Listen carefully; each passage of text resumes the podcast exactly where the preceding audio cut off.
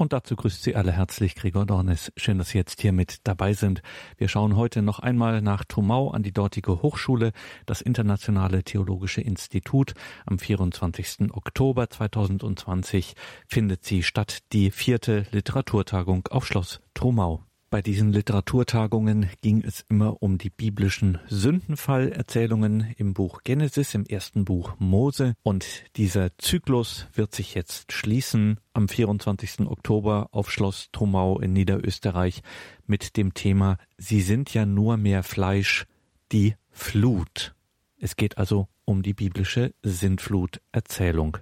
Und diese biblischen Sündenfallerzählungen werden bei diesen Literaturtagungen auf Schloss Trumau aus den unterschiedlichsten Disziplinen betrachtet, philosophisch, aktuell politisch, kulturhistorisch und wissenschaftlich und natürlich auch biblisch. Ein besonderes Highlight dieser Literaturtagungen sind immer die Gedanken des Judaisten und Studiendekans der Hochschule in Trumau, Professor Bernhard Dollner. So war das auch bei der letzten, bei der dritten Literaturtagung, als es um den Turmbau zu Babel ging. Genesis 11, 1 bis 9. Erhabene neun Zeilen biblischen Textes. Lassen Sie sich jetzt von Bernhard Dollner, liebe Hörerinnen und Hörer, noch einmal mitnehmen in die viel zu unbekannte Welt biblischer Erzählkunst und Bedeutungstiefen Genesis 11, 1 bis 9, der Turmbau zu Babel, Professor Bernhard Dollner.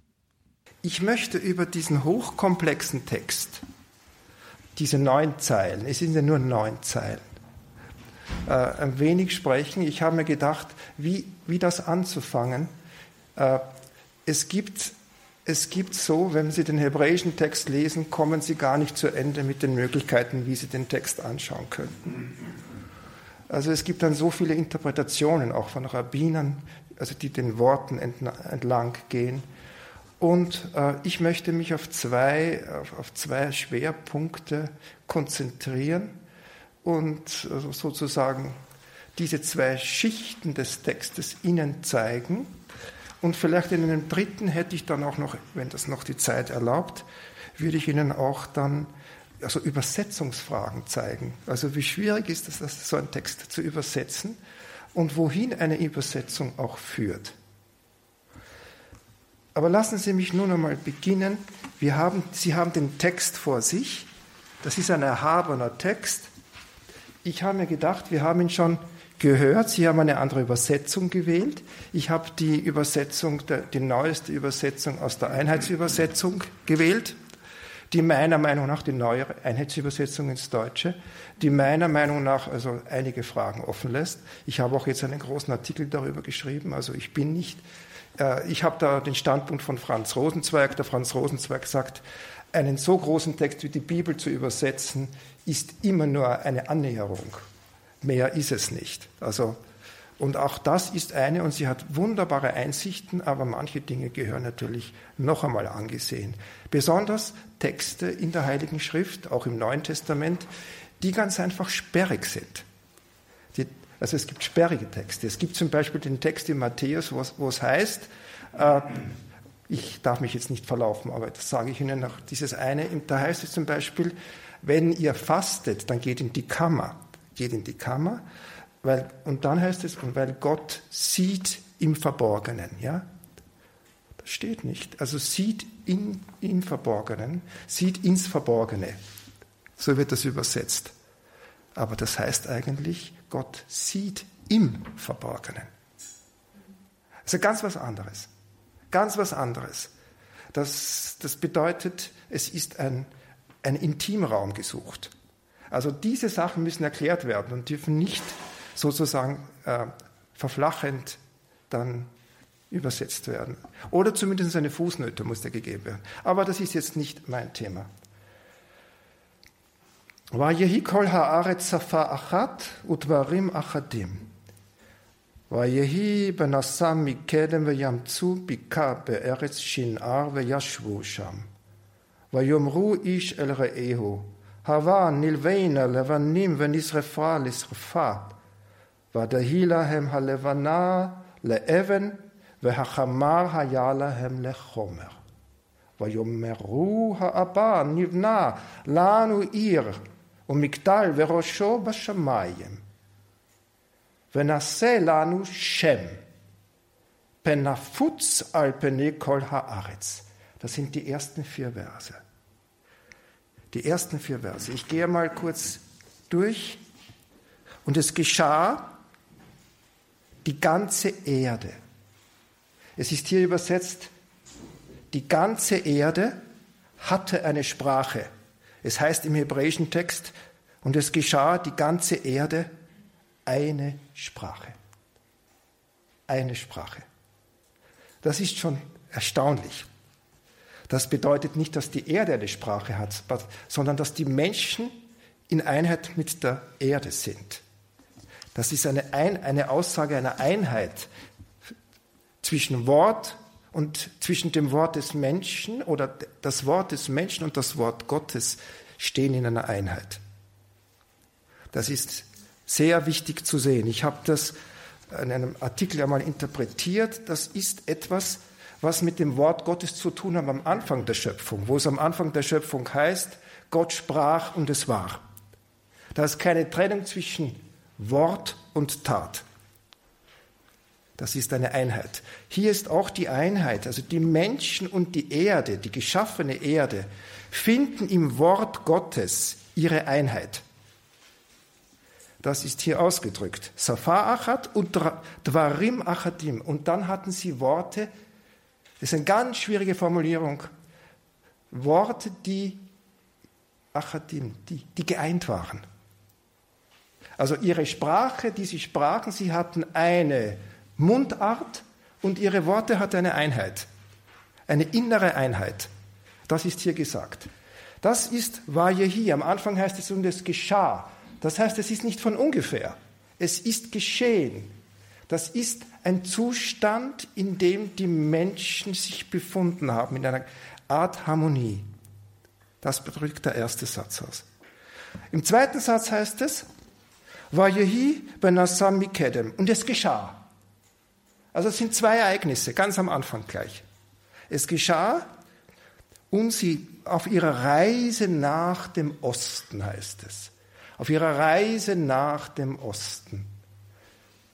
Also da heißt es, als sie ostwärts aufbrachen, fanden sie im Tal, in der Ebene, im Lande China, was fanden sie? Was fanden sie? Sie hat nicht gesagt. Sie fanden. Sie fanden und war ja Schwuscham und sie siedelten dort. Das heißt, dieses Finden heißt ganz einfach, es wird nicht gesagt, dass sie etwas gefunden haben, sondern sie haben etwas für sich gefunden. Etwas für sich und sie siedelten dort. Und sie sprachen einer, hier das übersetzt, zueinander. Sie sprachen einer zu seinem Freund. So müsste man das übersetzen, die genaue Phrase. Einer zu seinem Freund. Also einer, der mit dem, einem anderen in einem guten Verhältnis steht. Auf, wir wollen bauen. Wir wollen bauen Ziegeln. Jetzt, weiß, jetzt wissen wir, was sie gefunden haben. Sie haben gefunden, etwas, um bauen zu können. Wir wollen bauen Ziegeln. Interessant, das Wort, und hier ist die hebräische Sprache, also das ist faszinierend. Wir wollen bauen und Ziegeln haben dieselbe Wortwurzeln. Das ist dasselbe Wort, nur anders betont. Das heißt, das Bauen hat zu tun mit etwas Gestalten. Und die Ziegel sind, ein, sind eine, eine Realität, also ein Objekt, das gebaut wird, also mit dem man baut. Und eigenartigerweise hat dieses Wort auch etwas zu tun mit Denken. Das heißt, dieses Wortfeld drückt auch aus, dass die Menschen sich damit beschäftigen, eben Ziegel zu machen und auch zu bauen. Und sie sind beschäftigt mit ihrem Geist damit. Das drückt schon das Wortfeld hier aus. Und dann heißt es Nisrefa, Lesrefa. Und wir wollen brennen zu einem Brand, das, was wir tun. Das ist die wortwörtliche Übersetzung. Das heißt, sind, sind zwei Arten von Ziegeln, die da in, in, im Raum stehen. Das, also sie werden gebaut, sie werden gebildet, und zwar aus Lehm. Aber es gibt auch Ziegeln, die man brennt. Und diese, diese ganze Konstruktion, die Satzkonstruktion, es ist eigenartig in diesem Text, ist kein Wort von Gott, gar nichts. Es ist eine innerweltliche, ein innerweltliches Anliegen, das hier stattfindet und verwirklicht wird. Sie, die Menschen, machen sich Ziegeln, sie brennen sich zu einem Feuer. Und eigenartigerweise heißt, sie brennen sie im Feuer. Und diese Phrase wird wieder ist wieder zu verwenden in einer anderen Form. Weil sie das tun, werden sie verbrennen darin. Nisrefa heißt auch, das ist eine, eine Passivform. Sie werden verbrennen.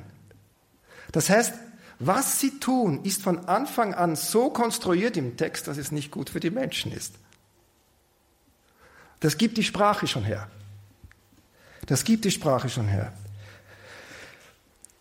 Vajehilahem halevana. Und sie hatten für sich dann, so heißt es, Ziegeln und die waren für sie Leeben, zum Stein.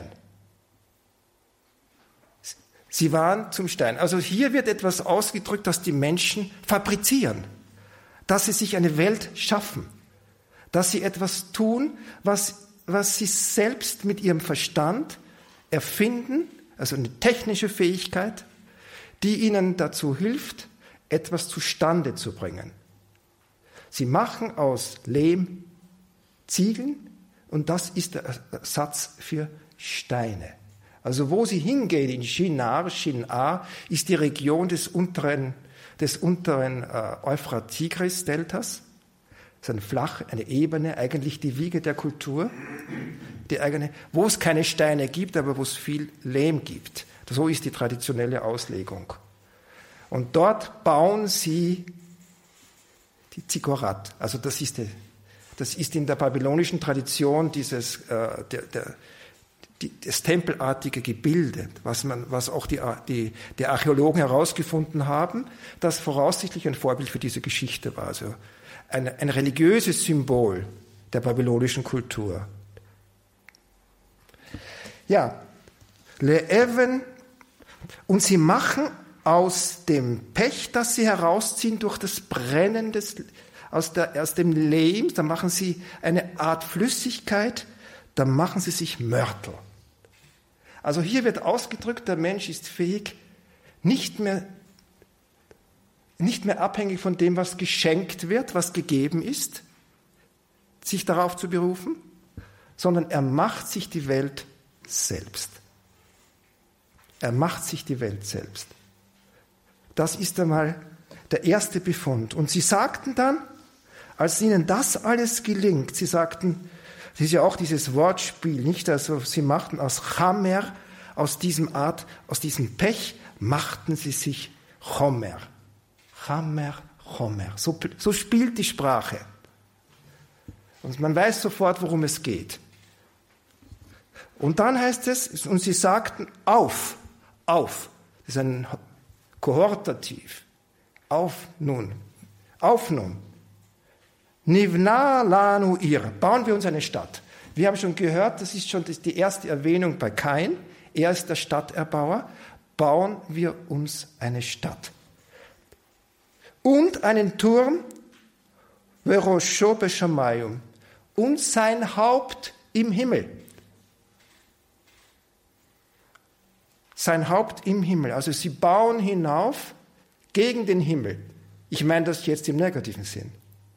Sie bauen hinauf gegen den Himmel. Sie begnügen sich nicht mit der Erde. So wird das ausgedrückt.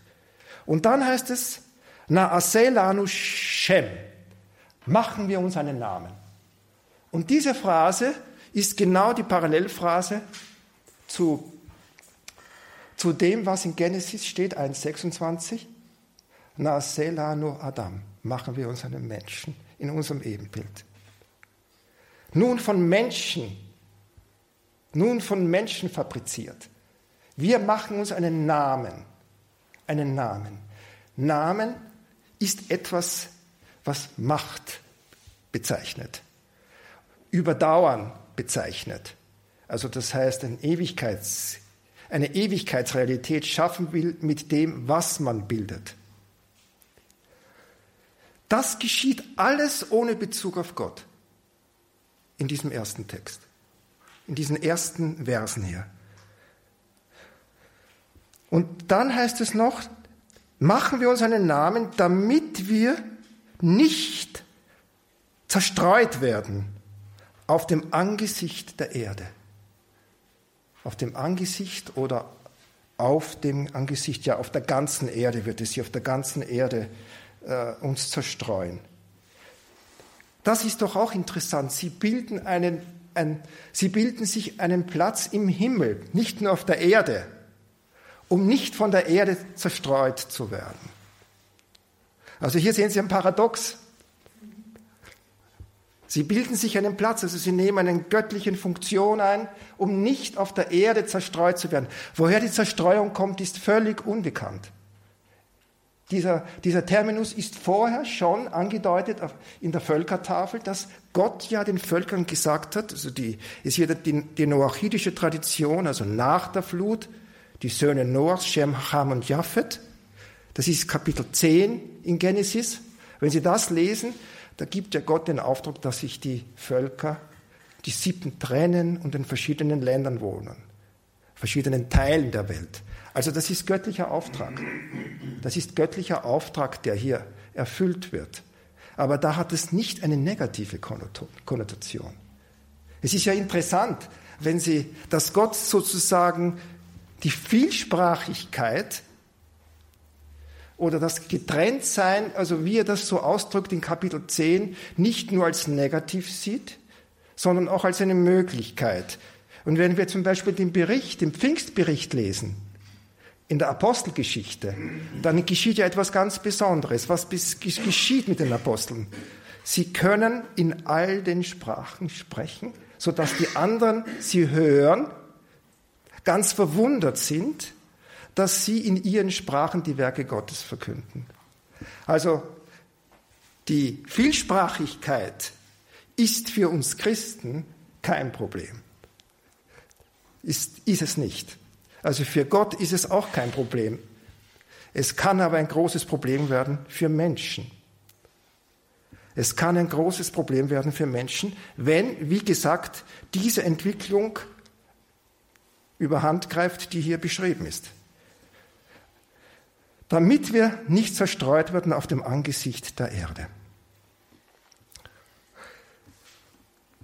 Ich mache ein bisschen weiter. Ich habe ich hab dann noch, ich habe so viel geschrieben, jetzt spreche ich ganz frei. Ich weiß nicht, ich, ich mache das lieber frei. Es ist mir viel lieber. Ich habe ich hab natürlich sehr viel Text hier, aber ich gehe mal den Text durch. Es heißt dann weiter, Vayeret Adonai. Und Gott stieg herab. Yeridat Hashem.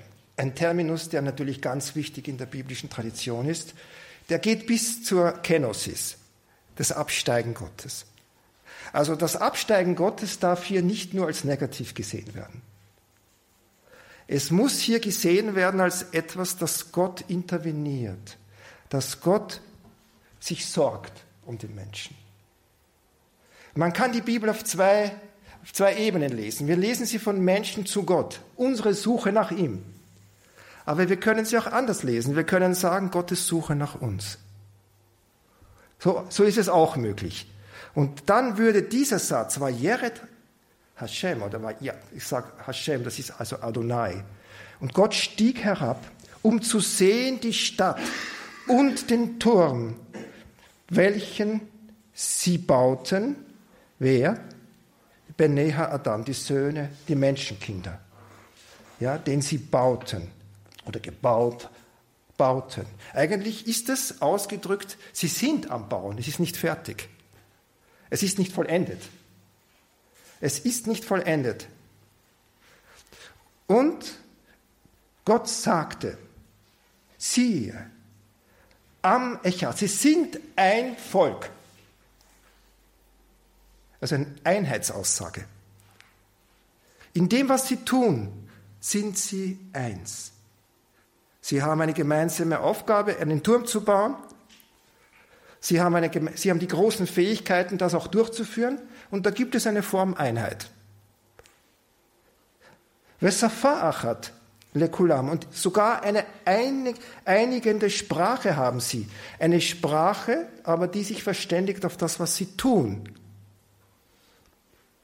Also es ist eine Sprache, die unabhängig vom Schöpfer ist. Also das ist sozusagen, wenn wir, wenn ich die ganzen Codes, der, der, der, die technischen Codes der Apps, die App-Sprache kennen würde, dann hätte ich eine Einheit mit diesen Menschen, die die Sprache auch kennen. So in dieser Form ist das gemeint. Vese, und das ist nun sehr interessant, und das wird dann gesagt, und das ist erst Chilam la Asot. Und das ist der Anfang, was sie tun. Chilam ist ein ganz interessantes Wort, weil Chilam normalerweise heißt das Hatchala, der Anfang ihres Tuns. Chilam meint zugleich auch, und das ist das Nichtige, was sie tun. Also hier sagt das Wort zugleich das, was sie tun. Lechilam, das ist der Anfang der Nichtigkeit dessen, was sie tun. Diese Einheit ist keine Einheit. Diese Sprache ist keine Sprache. Das ist hier gesagt. Und jetzt sagt, sagt Gott weiter, Lo. Nichts kann sie aufhalten. Nichts kann sie aufhalten. Diese Phrase, nichts kann sie aufhalten, sagt ganz deutlich, da ist eine eigene Dynamik. Eine eigene Dynamik tätig in dem, was sie tun, wo sie eigentlich Gott vergessen, das tun, was sie zu tun haben. Niemand kann sie aufhalten. Das hat sozusagen eine innerweltliche Gesetzlichkeit, die sich nun, die sich nun abspult. Kol yismu la asot. Und alles, alles, was sie sich vornehmen zu tun, man kann sie nicht aufheben, aufhalten. Und Yismu, vornehmen, es ist wieder so eine Übersetzung, die nicht stimmt. Das Wort Yasma, Yismu im Hebräischen heißt, alle ihre bösen Anliegen. Das ist eine negative Formulierung. Die, das, was sie sich vornehmen, ist negativ. Sie tun es um ihrer selbst willen.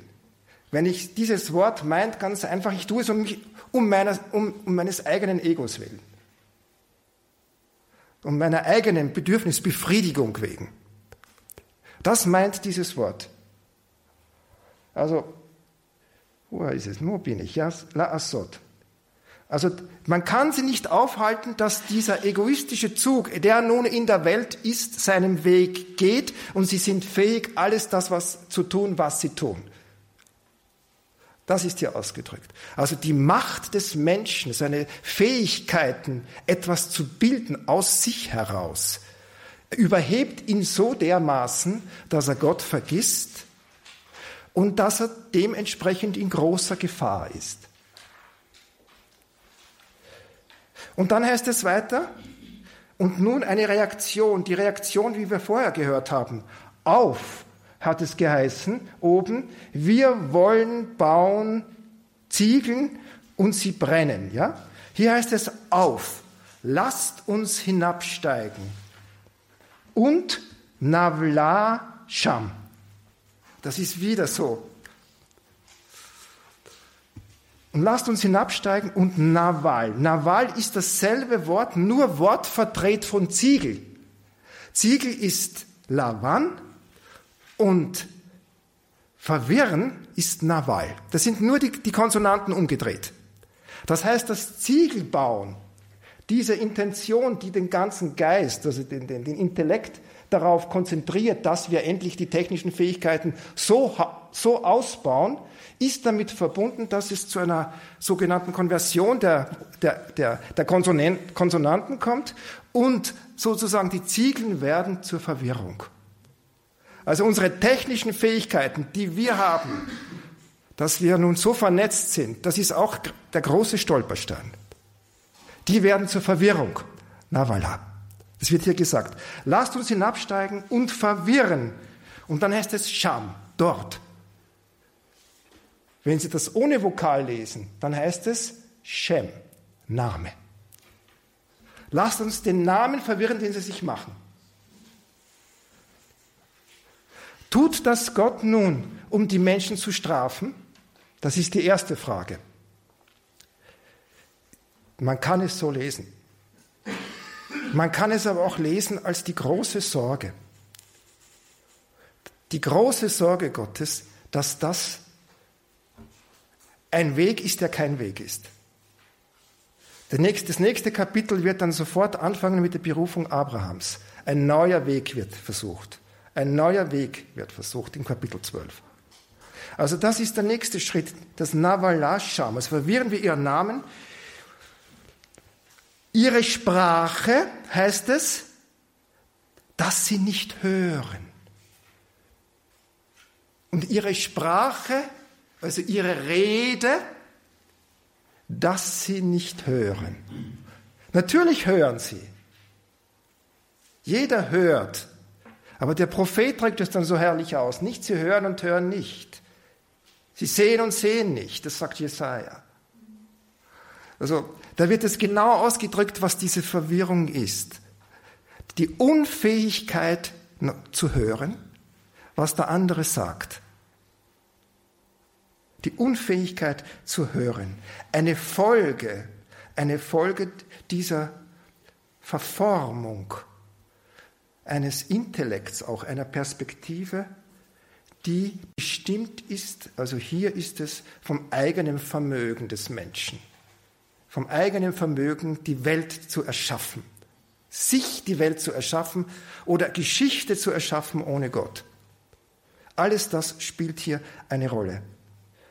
Safa. Und dann heißt es weiter, Ish Sfat Re'eo, nämlich dass keiner mehr versteht, hört die Sprache des anderen, des Freundes eigentlich. die des Freundes. Und dann heißt es weiter, als Folge dann, und der Herr zerstreute sie von dort. Wieder dieses dort. Also er hat ihnen den Namen entzogen. Er hat ihnen diese Welt entzogen, die sie sich selbst aufgebaut haben. Er hat ihnen den Himmel entzogen, den sie sich selbst geschaffen haben. Weil das Wort Shem, Sham, Shamayim, das kommt hier siebenmal vor. ist eine, Shem ist Name, Sham ist dort und Shamayim ist Himmel. Das hängt alles zusammen mit dem, was sie sich bilden. Sie bilden sich einen Namen dort im Himmel. Das wird alles entzogen durch das, was mit dem Wort, dass es sie zerstreute. Die zerstreute, das Zerstreuung meint die Einheit, die sie sich gebildet haben, auflösen. Auflösen. Alpanekol Haaretz, also auf dem Angesicht der Erde. Ja, und er zerstreute sie auf die ganze Erde hin. Nun haben sie diesen wichtigen Satz. Am Anfang heißt es, die ganze Erde war eine Sprache und eine Einheit in den Worten, in der Rede. Und nun, die ganze Erde ist der Ort, wohin sie zerstreut werden. Die Trennung ist geschehen zwischen der Schöpfung, die, wie Gott sie intentiert hat, und den Menschen. Und der Mensch lebt nun in eigenen Gruppen in seiner Sprache auf dieser Welt. Der Grundgedanke von Genesis, wo es heißt, und Gott sprach und es war, ist aufgetrennt. Das Wort ist Wort geworden ohne Tat, nämlich und nicht mehr angefüllt mit dem, was das Wort Gottes wirklich ist, nämlich das Wort Gottes ist tun. Das Tun des Willens Gottes, das Tun des Wortes Gottes, das Tun dessen, was Gott intendiert. Das ist aufgelöst hier. Vayachtlu und sie und sie hörten auf, Liv not ha'ir, die Stadt zu bauen. Also das ist die Intention Es ist ein Unternehmen, das kein, kein Ziel hat. Das, die, die Verwirrung der Sprache war zu verhindern, dass sich die Menschen einen Kosmos, einen Himmel bauen auf dieser Erde, der dem Kosmos und der Intention Gottes entgegensteht. Das würde auch bedeutet haben, die, das, das Abgetrenntsein von der göttlichen Welt. Also mit, in einem Wort, in, meiner, in meinem Verständnis ist diese Geschichte die Sorge Gottes nach den Menschen, ihn zurückzuholen. Weiter geht es dann, Alken Karashma. So, und deshalb rief man ihren Namen, also man hat die Stadt ja gar nicht gebaut, Bavel. Also die Babel ist eine Stadt, die nicht existiert oder die existiert und nicht existiert. So muss man das ausdrücken. Es gibt nur eine Stadt, die wirklich eine Stadt ist in der Bibel. Das ist das Jerusalem, das vom Himmel herabkommt. Es gibt keine andere. Alles, was dazwischen ist, ist in gewisser Weise immer infiziert vom Babel. Eine existierende Stadt, die aber voll ist von Verwirrung, von Chaos. Also die Stadt wurde gestoppt zu bauen und trotzdem nannte man die Stadt Babel. Warum? Denn dort, an diesem Ort, Balal, verwirrte, verwirrte der Herr die Sprache und nun heißt es der ganzen Welt. Der ganzen Welt. Was drückt das wieder aus? Wir haben wieder die Phrase von oben, die ganze Welt, hier wieder, die, die Sprache der ganzen Welt. Das heißt, dass dies, das Verhalten des Menschen einen Einfluss auf den Kosmos hat. Unser Verhalten hat, ein, hat Bedeutung für den gesamten Kosmos. Man merkt es ja an der Umweltfrage zum Beispiel. Also unsere Verwirrung drückt sich auch aus in der Schöpfung. Das ist hier ausgedrückt. Und von dort heißt es dann weiter, Hefizam Hashem. Und von dort hat er veranlasst, dass die Menschen sich getrennt haben auf dem ganzen Angesicht der Erde, also gespalten haben auf, den, auf, der ganzen, auf dem ganzen Angesicht der Erde. Das ist die Situation auch, in, der, in die Abraham hineingeboren wird. Das ist die Situation, in der er in Ur aus Chaldea auszieht, in diese, aus dieser Welt. Also jetzt habe ich ja mal so eine, eine, eine wenig äh, eine, einen Durchgang gemacht. Jetzt möchte ich noch ein, wenig äh, zusammenfassen. Meinen Text. Ich habe schon gesagt, es gibt sogenannte Leitworte durch den Text. Das eine ist zum Beispiel die Erde, die ganze Erde, Sprache, das Auf, das Bauen, Stadt und Turm. Dann Name, das Zerstreuen. Das sind so Worte, die im ersten Teil vorkommen und im zweiten Teil wie ich das unterschieden habe. Erde steht am Anfang und dreifach reimartig wiederholt alle Erde am Schluss der Geschichte. Und die Bedeutung ist nicht die gleiche. Am Anfang ist das vereinte Volk der Erde gemeint, am Schluss ist die Erdfläche gemeint, über die die Menschheit in seinen Stämmen auseinandergeworfen ist. Aber diese zweite Bedeutung steht schon am Schluss der ersten, ersten Erzählhälfte, Hälfte, wo, auch, wo es auch heißt, alle Erde und schließt mit aller Erde. Also das einheitliche Menschenvolk hat eine Sprache, eine Sprache, eine Mundart. In der ersten Hälfte steht das Wort nur einmal, in der zweiten Hälfte steht es für verwirrend zerstreuende Gewalt des strafenden Gottes. Dort gehört das, kommt das Wort Sprache dreimal in der Rede Gottes wieder. Was geschieht, was hier erzählt wird, wird von der Vermessenheit des Menschen herausgefordert. Die Vermessenheit der Bewegung des Menschen von unten nach oben antwortet die überlegene Bewegung von oben nach unten. Auf rufen die Menschen und brennen Ziegeln. Aufrufen sie und bauen Stadt und Turm sein Haupt bis an den Himmel. Aber auch der nun herniedersteigt, die Stadt und den Turm zu besehen, welche die Menschen bauen, tut es mit demselben Ruf. Auf. Gottes Antwort ist Widerhall. Er antwortet mit einer Art Widerhall. Er antwortet dem Menschen menschenhaft, nur eben überlegen menschenhaft. Wohl kann man das Göttliche auf, auch ironisch nennen, aber es hat einen ganz ernsten Zug. Also im zweiten Psalm heißt es, und Gott sitzt und lacht über das, was die Menschen tun.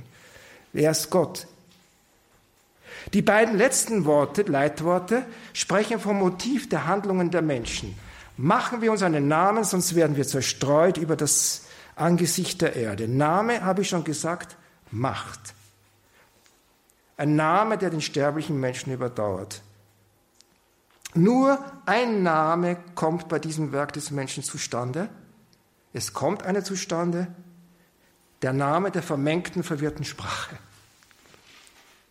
Gemenge, Wirrwarr, Babel genannt. Babel heißt, aber Babil heißt auch im Akkadischen, ist auch interessant, Tor Gottes. Also das, das, das spielt auch irgendwie mit. Verwirrung, Chaos und Tor Gottes. Für die Akkadier war es das Tor Gottes. Babel, die Stadt. Also das heißt, diese zwei Begriffe werden ironisch im Text irgendwie verarbeitet. Das ist kein Tor Gottes, das ist eben Chaos. Und sie, und sie, die Menschen, denen eine menschheitliche Einheit zugedacht und angeboten war, bauen an der himmelberührenden Mitte, um nicht zerstreut zu werden. Sie bauen sich ihre himmelberührende Mitte selbst, um nicht zerstreut zu werden. Woher dieses Zerstreuung kommt, diese Angst, zerstreut zu werden, bleibt ein Geheimnis im Text. Aber eben deshalb und nur deshalb werden sie zerstreut von dort über das Antlitz der Erde. Die Verkehrtheit des Menschen erfährt im Text ihre Verkehrung. So stellen die Leitwörter die Brücke dar von Aufstand und Überwindung am Eingang der Völkergeschichte. Außerdem ist es sehr bemerkenswert, es hat unser Vorredner schon bemerkt, dass vom ersten Brudermord angefangen die Menschen sich voneinander getrennt haben. Also das ist kein trennt sich, die kanitische Linie trennt sich voneinander nach dem Mord. Die zweite Menschheit, also die Menschheit nach, Noah, nach, nach Noach, die überlebt hat, Sem, Ham und Japhet, die, die, die, drei Brüder, die drei Söhne des Noach, die versuchen zusammenzuhalten, aber auf eine falsche Weise. Die ersten hatten das Ziel, Menschheit vor Gott zu werden, verfehlt durch Gewalttat. Diese Generation will in einer Stadt beisammenbleiben, will sich nicht zerstreuen lassen, will gemeinsames Werk tun, will Menschheit sein, indem sie sich gegen Gott auflehnt. Also gemeins das gemeinsame Werk zentriert sich im Turm, dessen Spitze in den Himmel, gegen den Himmel weist. Und die Absicht ist, das wird mit dem Heran oder mit dem Auf deutlich, mit, der, mit, dem, mit, dem, äh, äh, mit dem Kriegsruf Gottes beantwortet. Es ist ein Kriegsruf heran von den Menschen, an Gott heran, auf. Und das wird genau mit demselben Ruf beantwortet. Das Auf ist eigentlich ein, ein, ein aggressiver Ruf. Schon Adam und Eva, also was heißt das hier? Die Strafe wieder, wiederholt die Sprache der Schuld. Die Strafe, die auf den Menschen kommt, wiederholt nur die Sprache der Schuld. Was wir tun, kommt auf uns zurück. Schon Adam und Eva hatten für die Sünde am Baum der Erkenntnis dadurch büßen müssen, dass ihnen der Zugang zum Baum des Lebens abgeschnitten wurde. Ihre Nachkommenschaft wurde zum Lohn für die gegenseitige Vernichtung der Vernichtung preisgegeben. Also das heißt, die Keinlinie. Gott musste ja Kain dann schützen mit einem Mal, dass nicht die Menschen über ihn herfallen. So wird es erzählt. Und dafür, dass die Menschen die Erde verderbten, kam die Flut, die Erde zu verderben. Also es ist immer die Reaktion. Die Menschheit nach der Flut widerfährt nun eben das, was sie verhüten wollte, ohne dass es ihr gedroht hätte, die Zerstreuung. Es gibt keine Vernichtung mehr nach der Sintflut, wie wir wissen. Denn im Bund mit Noach wurde ihm zugesichert, dass Gott nicht mehr die Menschheit vernichtet. Was jetzt als Strafe für die verkehrte Sammlung kommt, ist die Zerstreuung. Auf das sonst werden wir zerstreut, der Menschen antwortet das Wort Gottes, das eine Tat berichtet, er zerstreute, er zerstreute. Und der Text endet mit einem dreifachen Refrain. Er zerstreute sie über das Antlitz der Erde, um uns klar zu machen, worum es geht. Es war ja schon im Kapitel 10 in der Völkertafel vierfach erwähnt worden. Sie trennten sich, sie zerstreuten sich, dann wurden sie zerspalten und dann wieder trennten sie sich. So die einheitliche Menschheit, die eigentlich keine war, weil sie gegen Gott sein wollte, wird zu Völkern zerstreut, die einheitliche Erde zu Ländern und die einheitliche Sprache zu Sprachen. Also das ist die letzte Konsequenz. Das deutlichste Merkmal der neuen Situation ist, dass keiner mehr den anderen versteht und inmitten dieser unvollendeten Menschenwelt, der Völkerwelt, steht die unvollendete, unvollendbare Stadt, Babel. Die Stadt des Gemenges der Verwirrung. Das ist die Situation des Menschengeschlechtes, in die Abraham hineingeboren wird. Es ist vielleicht auch nicht marginal, wenn die Heilige Schrift uns zeigt,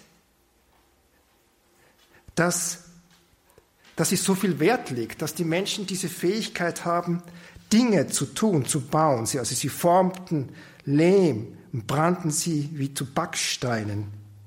Denn dieses Können machte es möglich, größere, mächtigere Gebäude als je zuvor zu entwerfen und zu bauen.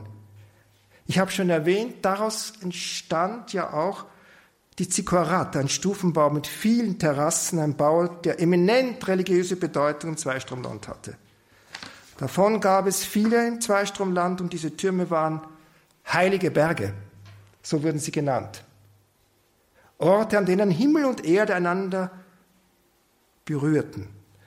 Die Archäologie hat solche Texte, also Inschriften dekodiert. Und da finden wir so Phrasen, sein Haupt berührt den Himmel.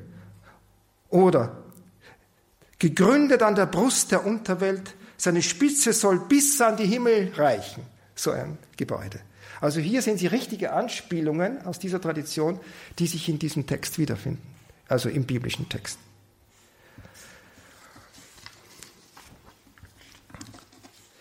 Der Stolz nährte sich von der neu entdeckten technischen Fähigkeit, Gebäude von beispielloser Größe zu konstruieren.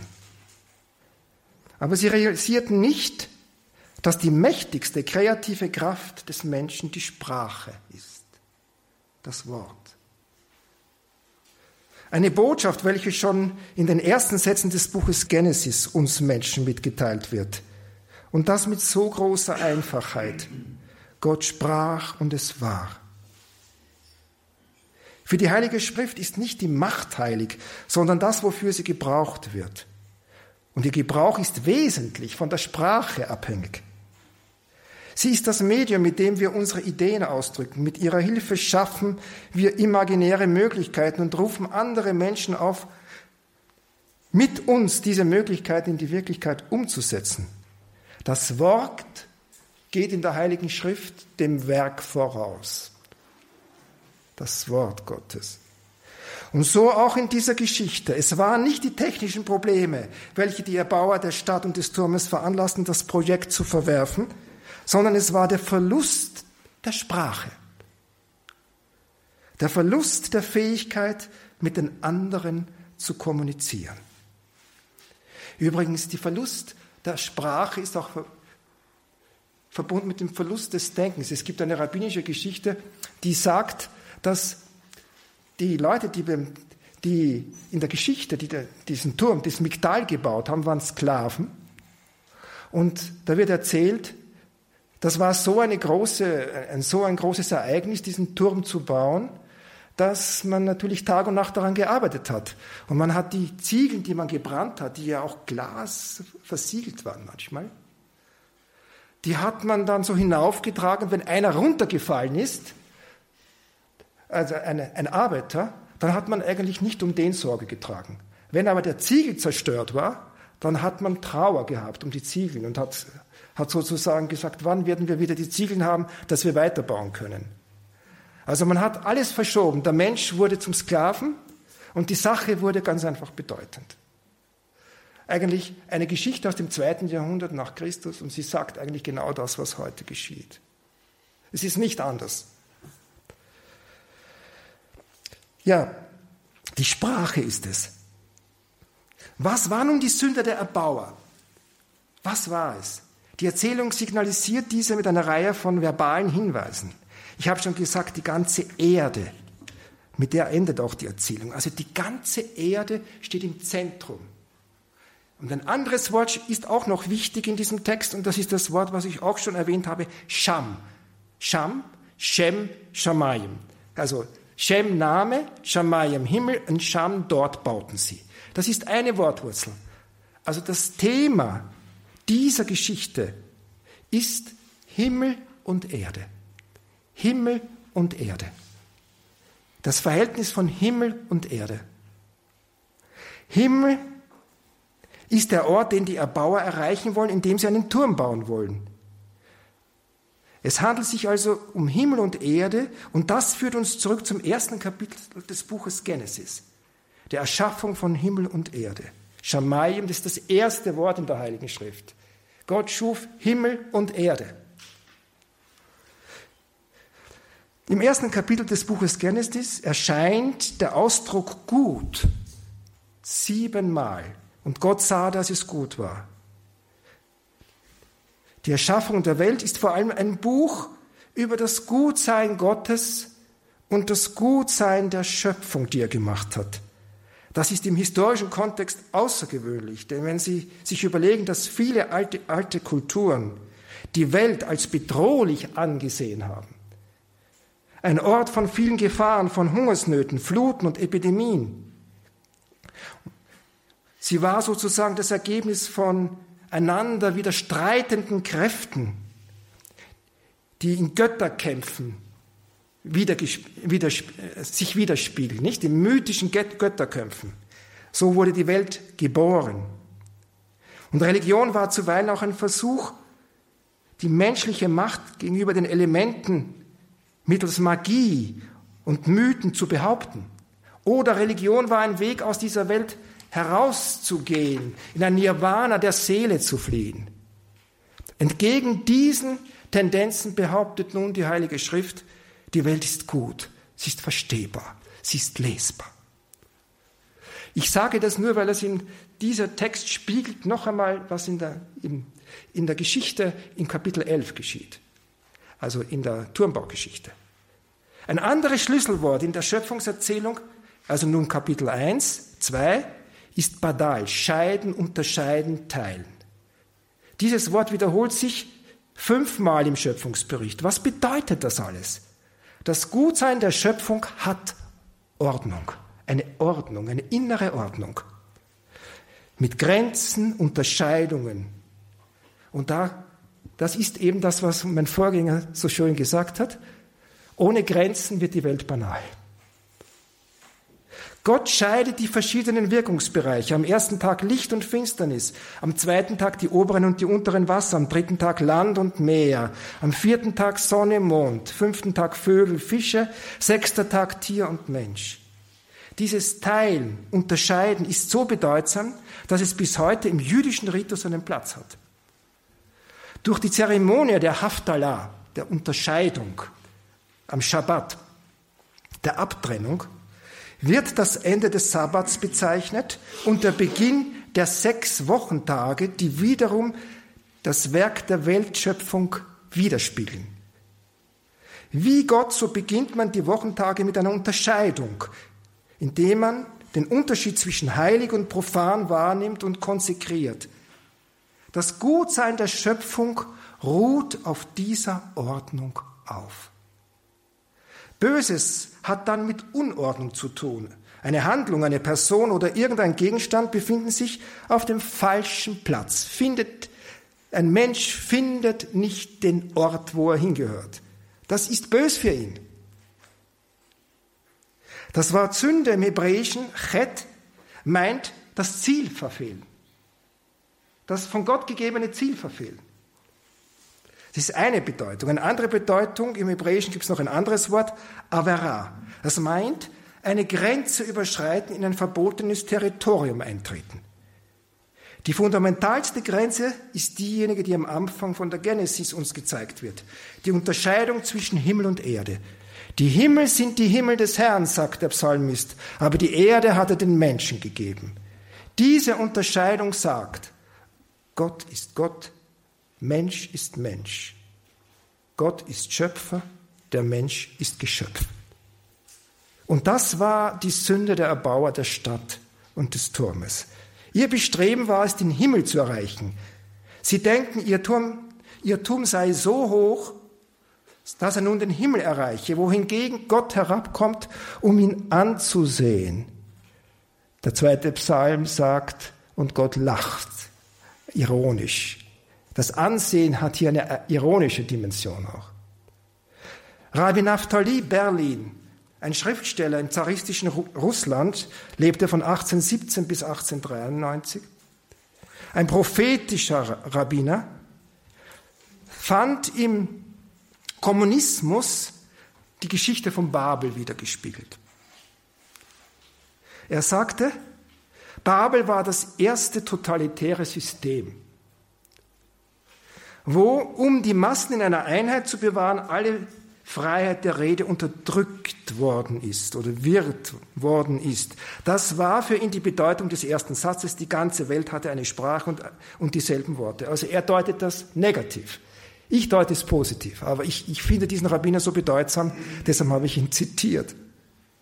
Er sagt dann weiter, Berauscht von ihrer eigenen technisch versierten Tüchtigkeit glauben die Erbauer von Babel, dass sie Göttern gleich geworden wären und sie nun befähigt seien, ihre eigene Kosmopolis zu erbauen, ihre eigene kosmische Stadt, ihre eigene kosmische Stadt zu erbauen, ihren eigenen Kosmos, ihr kleines menschengemachtes Universum. Nicht zufrieden mit der Erde wollten sie sich eine Wohnstadt im Himmel errichten. Das ist ein Fehler, den viele Zivilisationen gemacht haben. Und das Ergebnis ist eine Katastrophe, immer.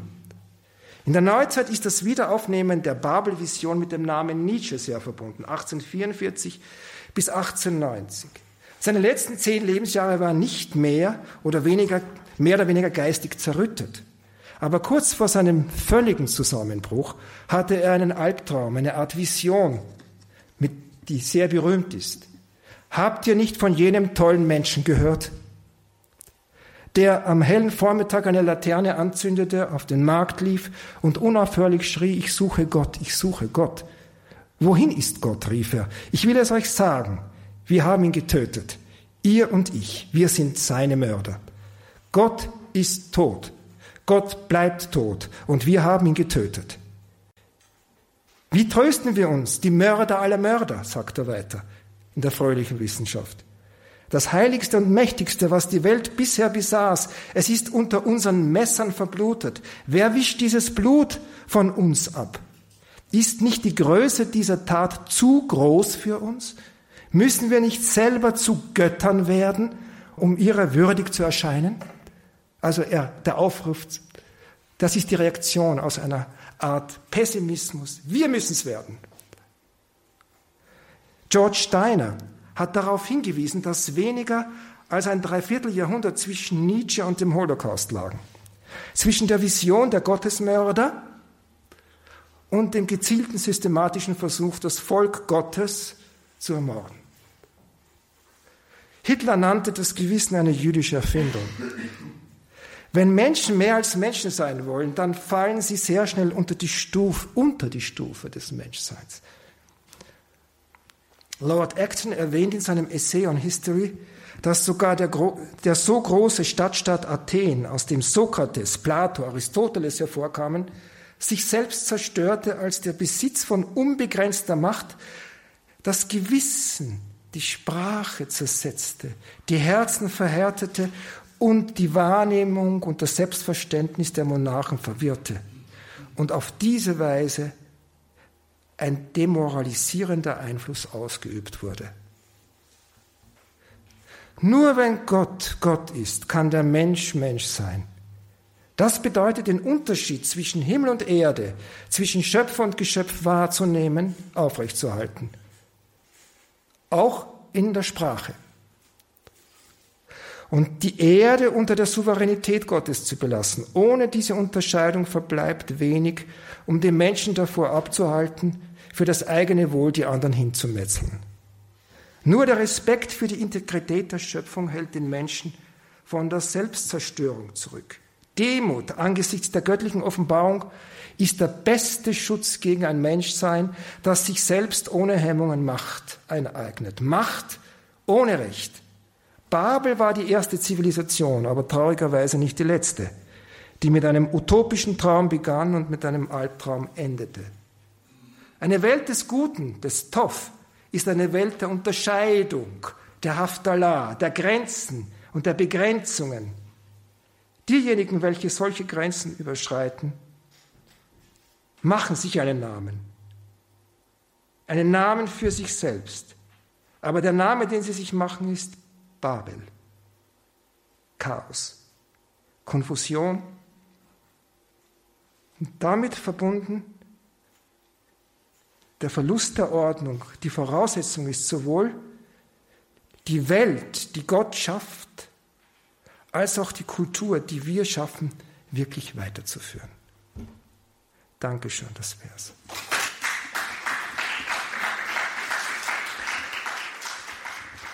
In der heutigen Credo-Sendung hörten Sie noch einmal Bernhard Dollner mit einem Beitrag zu der biblischen Erzählung vom Turmbau zu Babel, Genesis 11, 1 bis 9. Professor Bernhard Dollner ist Judaist und gleichzeitig Studiendekan an der Hochschule in Trumau nahe Wien. Diese Hochschule, das Internationale Theologische Institut, war lange Zeit ein Geheimtipp. Mittlerweile kennt man sie immer mehr. Immer mehr Studierende aus der ganzen Welt, auch und gerade aus dem deutschsprachigen Raum, entscheiden sich für ein ganzheitliches Studium an dieser besonderen Lehreinrichtung, an diesem besonderen Campus eine echte Empfehlung. Schauen Sie sich das an, liebe Hörerinnen und Hörer. In den Details zu dieser Sendung haben wir die Website des Internationalen Theologischen Instituts in Trumau verlinkt. Und auf dieser Website finden Sie natürlich auch den Vorausblick auf die vierte Literaturtagung auf Schloss Trumau am 24. Oktober. Eine schöne Gelegenheit, diesen besonderen Campus auf Schloss Trumau einmal kennenzulernen. 24. Oktober 2020, vierte Literaturtagung auf Schloss Trumau. Danke Ihnen allen fürs Dabeisein. Hier geht es jetzt weiter um 21.30 Uhr mit der Reihe Nachgehört. Einen gesegneten Abend und eine behütete Nacht wünscht ihr Gregor Dornis.